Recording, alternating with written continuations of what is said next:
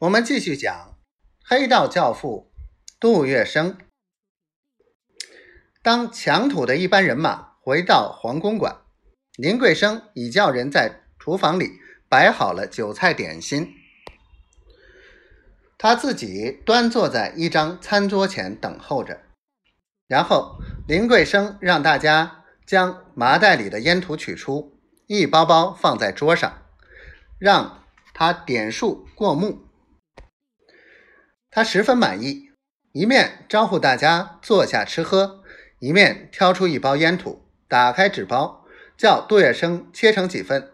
他向几块烟土努努嘴儿，说：“这趟买卖干得漂亮，每人拿一份吧。”阿广双份。吃完了休息。月笙把货送到我房里去。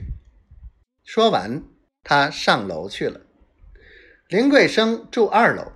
他的房间除贴身使女以外，只有杜月笙可以进去。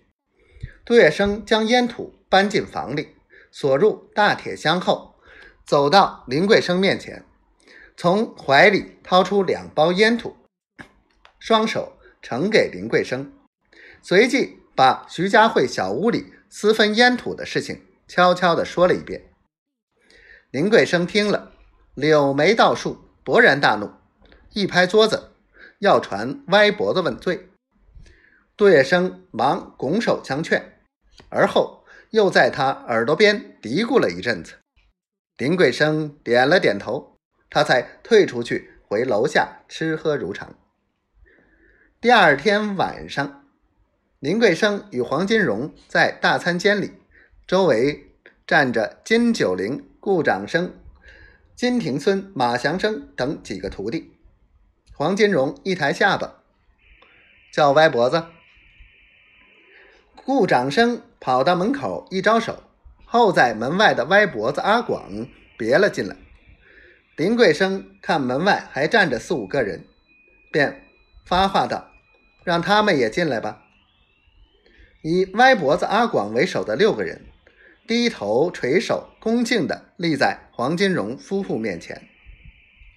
黄金荣虎起马脸说：“歪脖子，你这欺师骗祖的沙批，在老子跟前吊花枪！原来我只晓得十包烟土，可是上午巡捕房报案有十二包，你也真会钻空子，手脚做到我头上来，活得不耐烦了吧？”歪脖子阿广扑通一声跪下，浑身发抖。砰的一声响，黄金荣一巴掌拍在茶几上，吼道：“家有家法，帮有帮规，拖出去宰了！”其余五个人也一起跪下求饶。歪脖子阿广慌了手脚，爬到林桂生跟前，拖住他双腿喊：“救命啊！奴才下次不敢了。”